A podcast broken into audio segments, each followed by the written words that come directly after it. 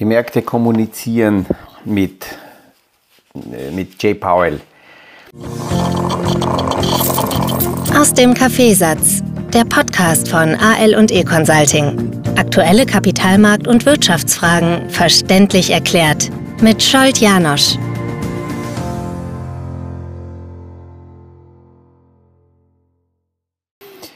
Es ist ja nichts Neues.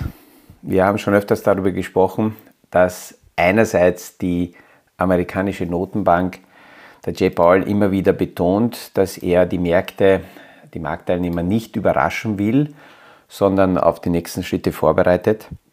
Und wenn dann so wie jetzt diese Woche am Mittwoch die Pressekonferenz ist und äh, dann fallen dort Aussagen, dann werden diese Aussagen von den Kapitalanlagemärkten verarbeitet und dann gibt es eine Reaktion. Das heißt, die Märkte kommunizieren zurück. Und das war ja interessant, weil dieser Zinsschritt, der hier gesetzt wurde, mit, also dass kein Zinsschritt gesetzt wurde, dass die amerikanische äh, Zentralbank pausiert, das ist erwartet worden.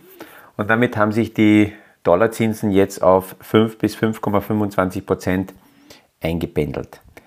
Aber in seiner Pressekonferenz hat Jay Paul gesagt, Zinssenkungen sind erst in einigen Jahren zu erwarten. Und er hat dann auch noch gesagt, dass in diesem Jahr noch zwei, ein bis zwei weitere Zinsschritte gesetzt werden könnten. Und jetzt kommt die große Frage, wirklich?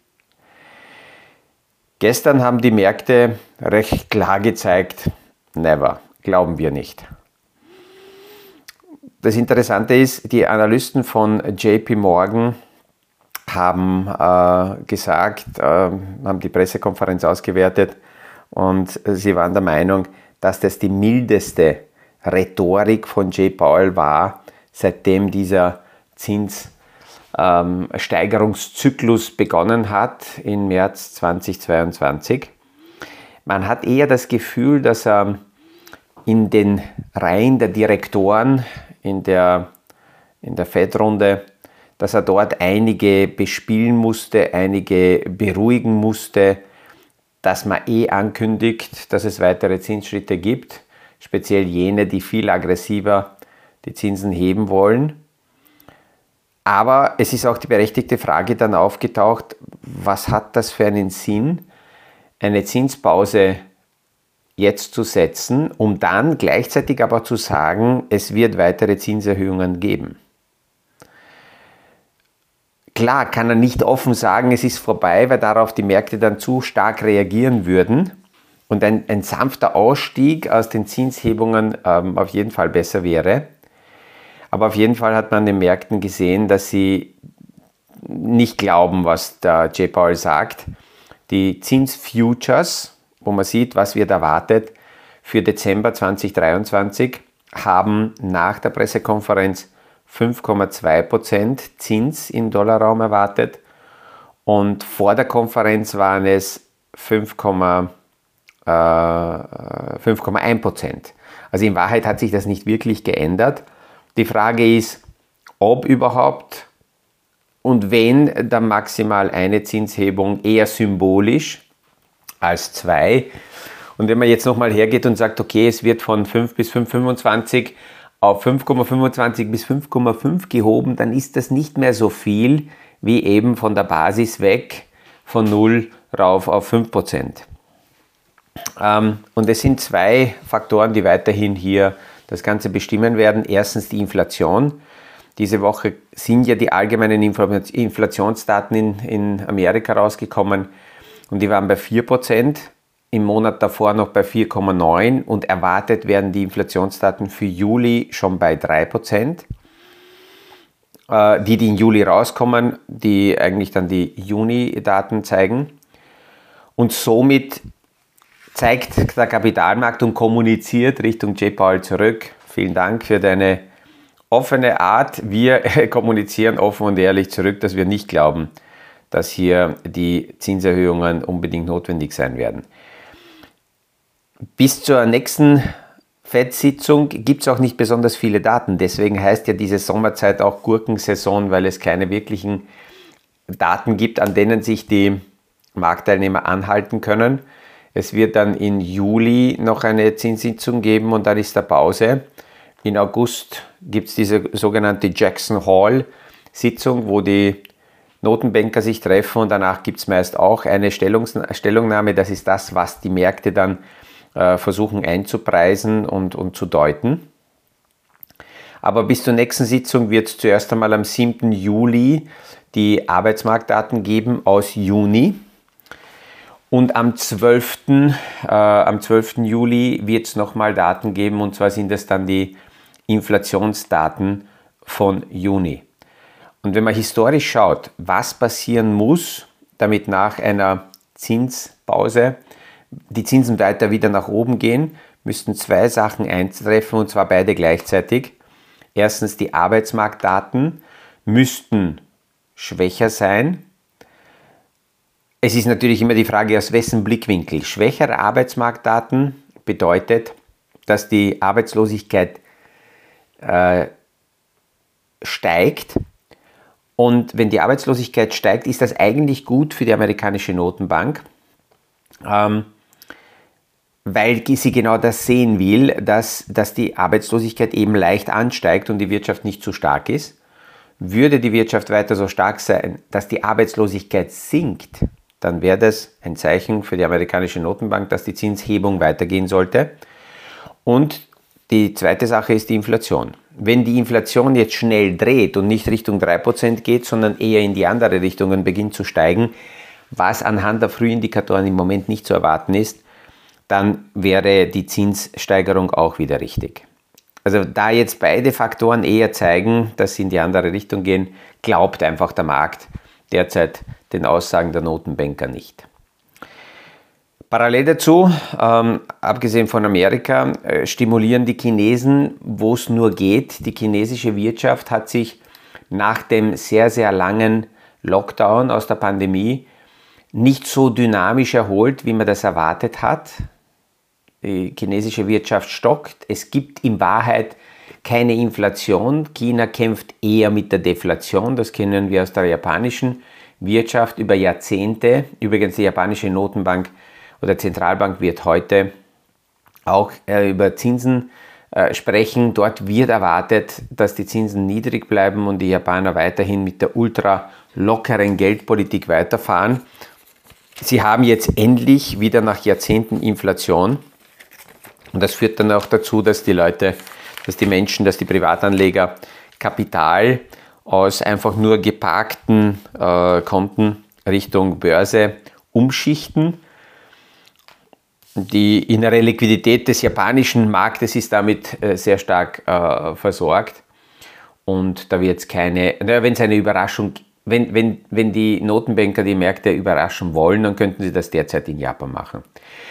China senkt auch die Zinsen, ähm, hauptsächlich um irgendwie wieder die Wirtschaft zu beflügeln. Sie haben ein Riesenproblem mit der Jugendarbeitslosigkeit, liegt derzeit über 20 Prozent. Und weil die Löhne nicht gehoben wurden, äh, sind die Streiks, ähm, also ist die Anzahl der Streiks auch sehr stark gestiegen, ist jetzt wieder auf einem Siebenjahres-Hoch. Und das bleibt weiter zu beobachten. Also China hat ja eine ganz andere Situation als Europa oder Amerika. Hier kämpfen wir mit der Inflation, dort kämpfen sie mit der Deflation. Und dann war gestern EZB-Entscheidung. Christine Lagarde ist raus und hat ganz klar kommuniziert, dass es eine Zinshebung in der Eurozone gibt und dass wir hier ganz sicher weitere Zinshebungen haben werden, weil wir im Gegensatz zum amerikanischen Markt mit den Zinsen die Inflation noch nicht erreicht haben oder umgekehrt die Inflation auf das aktuelle Zinsniveau noch nicht zurückgefallen ist. Die Inflation pendelt so bei 5,9 Prozent, 6 Prozent. Die Zinsen liegen jetzt in der Eurozone bei 4 Prozent. Und es stimmt zwar, dass die Zinsen so hoch sind wie schon seit langem nicht mehr. Wir haben das letzte Mal 4 Prozent Zinsen äh, oder über 4 Prozent 2009 gesehen. Aber die Europäische Zentralbank hat gar keine andere Wahl, als mit den Zinsen weiter raufzufahren. Das vergessen sehr viele, weil im, äh, im Auftrag der Europäischen Zentralbank ganz klar die Preisstabilität im Vordergrund ist. ist viel, viel stärker als bei den Amerikanern. Und somit bleibt Christine Lagarde gar nichts anderes über. Alle, die sagen, die EZB sollte nicht nur auf die Inflation schauen äh, und sollte mehr die Wirtschaft im Blickwinkel haben, äh, die müssten zuerst die, die, diesen Auftrag von der politischen Seite her Richtung EZB ganz klar ändern. Und erst dann könnte die EZB andere äh, Schritte setzen. Aber derzeit ist es ganz klar, die Preisstabilität steht im Vordergrund, auch wenn das dazu führt, dass durch diese Zins Hebungen die Wirtschaft in vielen Bereichen möglicherweise abgewürgt wird. Nehmen wir nur die Immobilien äh, her. Dort steht aufgrund der Zinsschritte steht die, äh, stehen die Immobilien, es finden kaum Transaktionen statt. Und das passiert auch deswegen, weil größere Investoren, Vermögensverwalter, Pensionskassen, Versicherer die Zinsen beobachten. Und solange die Zinsen weiterhin nach oben gehen, kaufen sie derzeit weder äh, Immobilien noch im großen Rahmen Anleihen, weil sie damit natürlich rechnen, dass die, dass die Zinsen möglicherweise hier weiter äh, nach oben gehen werden. Und erst wenn äh, klar sichtbar ist, dass, dass die Zinsen äh, ein, ein Zenit erreicht haben oder beginnen zu sinken, erst dann werden diese Transaktionen hier in diesem Bereich äh, wieder neu starten. Ähm, ja, also das das war von der, von der EZB-Seite, aber das betrifft natürlich jetzt weiterhin die Kredite, weil für ja, private Haushalte oder auch für Unternehmer, die Kredite aufgenommen haben und die Zinsen nicht fixiert haben, führt, führen diese Zinsänderungen dazu, dass die Kredite immer teurer und teurer werden. Und natürlich müssen hier die Geschäftsmodelle hinterfragt werden, ob die Geschäftsmodelle in der Lage sind, die höheren Zinsen zu erwirtschaften. Weil nur weil ein Unternehmen jetzt mehr Zinsen zahlen muss, egal ob Richtung Bank oder private Geldgeber, es muss trotzdem intern äh, klar sein, dass, dass das Unternehmen mit seinem Geschäftsmodell diese höheren Zinsen entweder in der Exit-Phase erwirtschaften kann oder laufend genug Cashflow generiert, um daraus sich zu finanzieren. Bei den Anlagen ja, ist die andere Seite. Sehr viele Anleger stellen sich die Frage, wann geben uns die Banken endlich die höheren Zinsen weiter? Es gibt einige kleinere Banken, die mittlerweile schon mit höheren Zinsen rausgehen.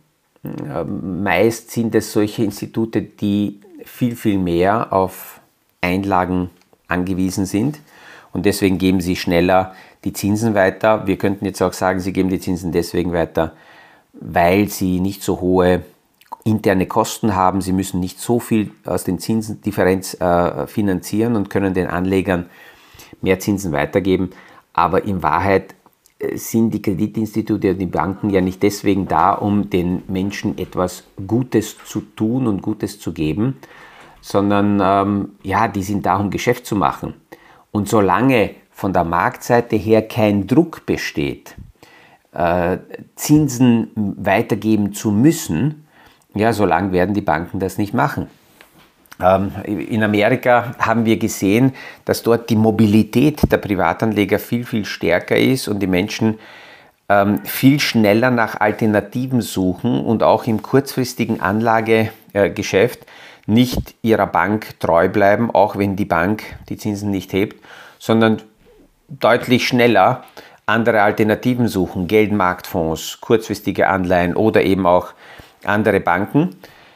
Damit besteht im amerikanischen Markt deutlich schneller und mehr Druck auf die Banken, höhere Zinsen weitergeben zu müssen. In Europa passiert das noch nicht.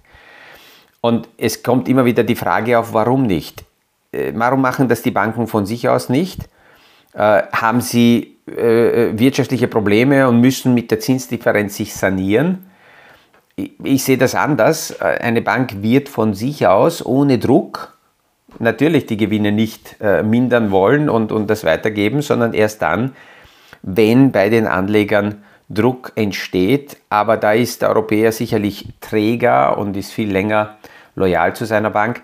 Und egal auf welchem Zinslevel wir derzeit sind, wenn wir langfristig die Zinsen und die Inflation übereinander legen, dann sehen wir, dass wir über Jahrzehnte ähm, einfach nur mit, mit jenen Zinsen, die für tägliches Geld bezahlt wurden, täglich fälliges Geld bezahlt wurden, die Kaufkraft noch nie wirklich kompensieren konnten und erhalten konnten. Das heißt, das tatsächliche Anlegen und in vernünftige Portfolios, äh, die, die Reserven, die wir haben, äh, aufzubauen, war schon immer wichtig und es ist weiterhin wichtig, äh, weil, wie gesagt, die Zinsen alleine das niemals kompensieren werden. Das, das, das, das, es ist, das gesamte Finanzsystem ist auch nicht dafür erfunden oder gedacht, dass hier nur nicht angelegtes, aber geparktes Geld ähm, auf jeden Fall Kaufkraft erhält. Da muss man sich schon mit den Anlagebereichen beschäftigen.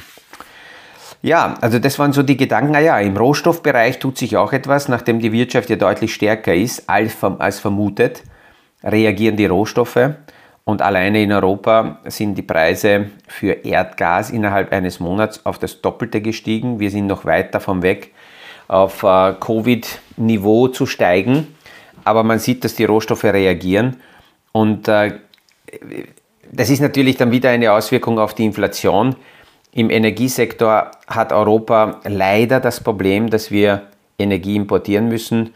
Und wenn die Energiepreise steigen und zusätzlich der Euro schwach ist, dann importieren wir sehr stark Inflation. Im Moment haben wir eine glückliche Situation, weil einerseits die Energiepreise an den Weltmärkten gefallen sind und der Euro steigt. Auch mit diesem Zinsschritt gestern wird der Euro im Gegensatz zum Dollar stärker äh, weil die Zinssteigerungsaussichten in Europa stärker sind als in Amerika. Und mit diesen Dingen arbeiten die äh, internationalen Märkte auch noch zusätzlich. Ja, mit diesen spannenden äh, Gedanken aus dieser Woche verabschiede ich mich ins Wochenende und freue mich, wenn wir uns äh, nächste Woche wieder hören beim nächsten Podcast aus dem Kaffeesatz. Das war aus dem Kaffeesatz der Podcast von AL und E Consulting zu aktuellen Kapitalmarkt- und Wirtschaftsfragen. Verständlich erklärt mit Scholt Janosch. Aktuelle Fragen, Rückmeldungen und Anmeldungen zum nächsten Kapitalmarkt-Talk findet ihr auf unserer Homepage www.aleconsulting.at.